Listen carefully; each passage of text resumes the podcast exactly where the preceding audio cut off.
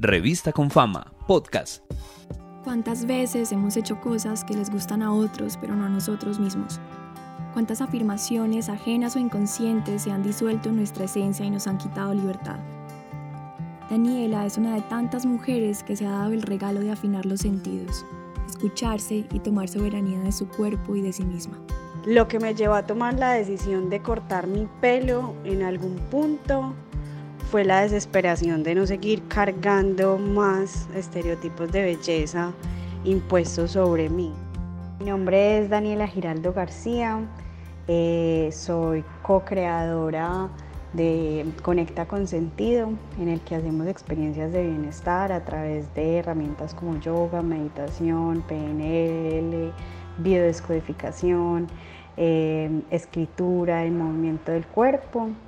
Eh, soy profesora de yoga y publicista también. Daniela creció con el imaginario de que el pelo rizado era un atributo de Bob Marley o el pibe Valderrama. En cambio, las niñas bonitas, las princesas de Disney, las mujeres que salen en televisión llevaban el pelo liso. Para mí mi pelo eh, era un elemento súper importante, sigue siendo un elemento súper importante. Pero digamos que desde chiquita crecí viendo cómo alrededor, en mi familia, mi mamá especialmente, eh, le ponía especialmente cuidado a esta parte de su cuerpo. Ella también es crespa y desde muy pequeña eh, se alisaba el cabello las citas que mi mamá y yo teníamos como para tener como encuentros las dos o conversar o, esos momentos como madre e hija casi siempre eran en la peluquería. Y me acuerdo mucho que ella me decía que me iba a ayudar a mí, como que para ella fue súper tormentoso tener el pelo crespo, entonces como que no iba a permitir que yo pues como que atravesara lo mismo, entonces desde muy chiquita estamos yendo a la peluquería como a alisarme el pelo o hacerme cosas o ella me peinaba. Pues yo crecí pensando que eso era lo que era lo pues como lo que se debía hacer, lo que hacía todo el mundo. Además después en el colegio vi que otras amiguitas también hacían lo mismo y ya luego en la universidad y como que era muy común y muy normal que las mujeres nos hiciéramos alisados en el pelo. Algo que también recuerdo que para mí era importante es que yo de chiquita no veía referentes de mujeres con pelo crespo. Para mí también era eh, ese elemento de coquetería con la que yo me sentía muy femenina, con la que mm, al que yo acudía si tenía vergüenza o si me quería como tapar alguna imperfección, por ejemplo, del rostro de acné eh, si tenía ansiedad, yo me lo cogía, me lo movía, todo el tiempo estaba muy pendiente del pelo. Una serie de cambios y rupturas, un viaje espiritual y el silencio del mar arábigo le prepararon a Daniela un camino hacia su decisión de libertad. Me corté mi pelo em, en India, em, estaba visitando un, un lugar muy lindo que se llama Auroville en donde está el Samadhi de eh, Sir y Madre, que son pues como dos pensadores de la India que para mí son como bien importantes dentro de mi camino espiritual y eh, ahí se mueve una energía muy linda, o sea, muy, muy, muy bonita.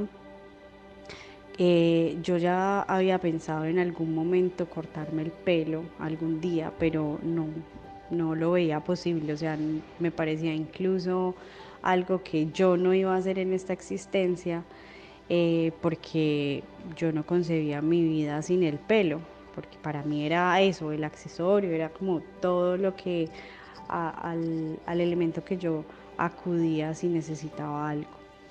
Entonces eh, llego a este lugar sigo en mi práctica espiritual, eh, había tomado una serie de decisiones importantes antes de irme para India y estando allá, eh, mi objetivo era encontrarme conmigo misma, pues como que suena muy a frase de cajón, pero sí había acabado de pasar un momento importante en mi vida, era la ruptura de una relación en la que yo me perdí mucho de mí misma, me alejé de mi esencia, de quien yo era y por querer agradarle a otros me convertí en algo que me alejó mucho de, mí. Entonces sí era como ese reconectar conmigo.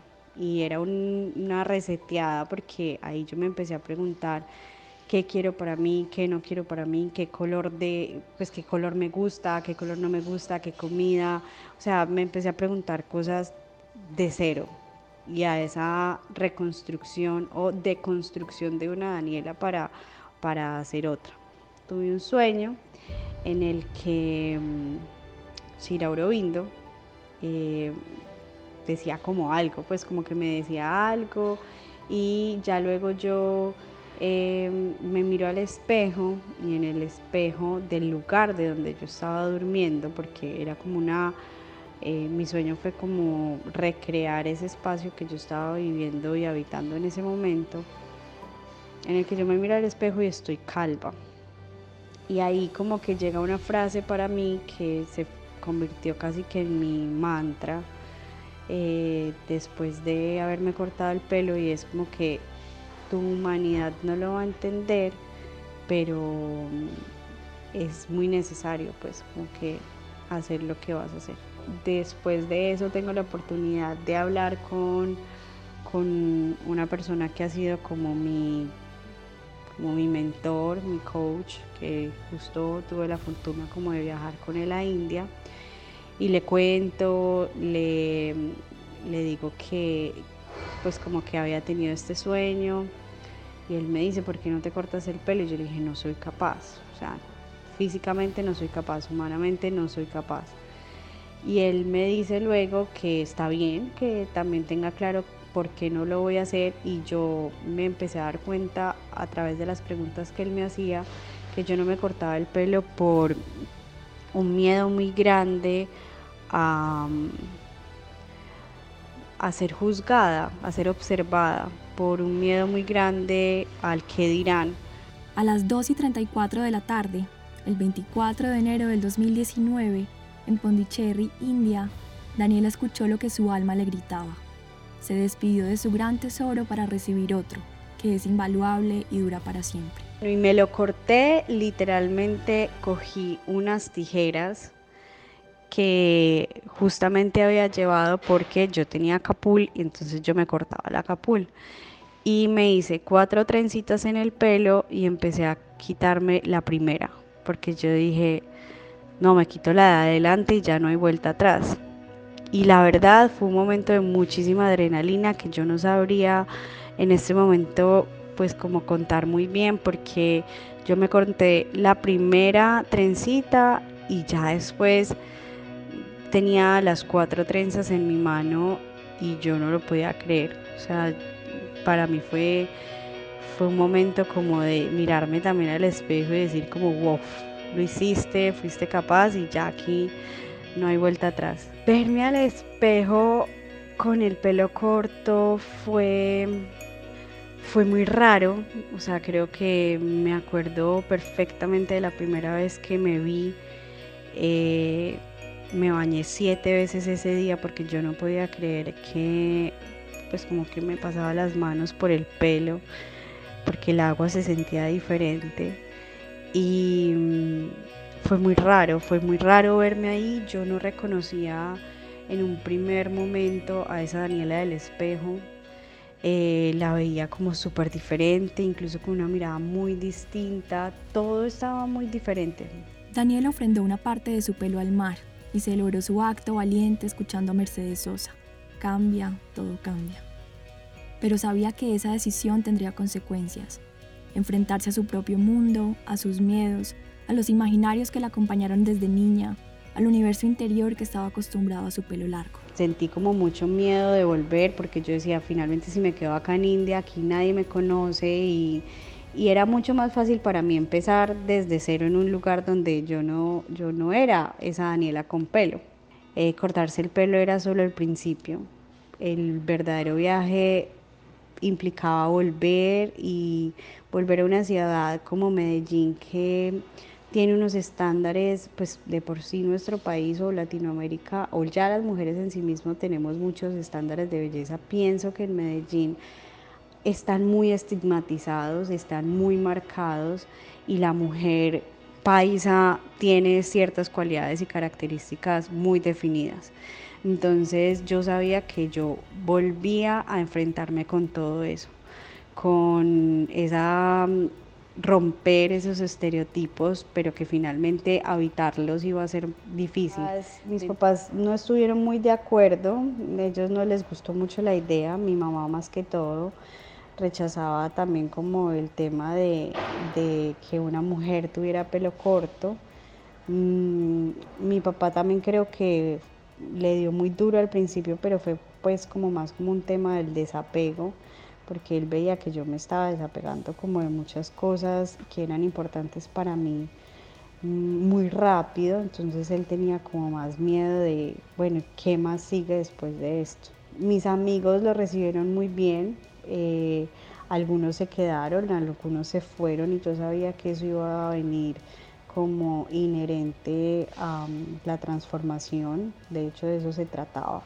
En la medida en la que yo me fui encontrando más a mí misma y fui encontrando los regalos que cortarme el pelo había traído en mi vida, fui siendo más yo, más auténtica, más feliz, más libre y en la medida en la que yo fui eh, siendo más consciente de esto, y abrazando esa seguridad en mí, mi familia, mis amigos, el entorno cercano y alrededor también lo fueron sintiendo y yo me siento muy afortunada como por la red de amigos y amigas que me sostienen, de mi familia también, porque mm, yo sentí mucho apoyo de parte de ellos. Así como sentí mucho, muchos comentarios malucos y rechazos y cosas y, y temas que hacían parte también, como les decía ahora, de ese sistema de creencias que todos tenemos, eh, encontré también gente muy abierta y muy dispuesta a apoyar este tipo de cosas y que además lo, lo veían como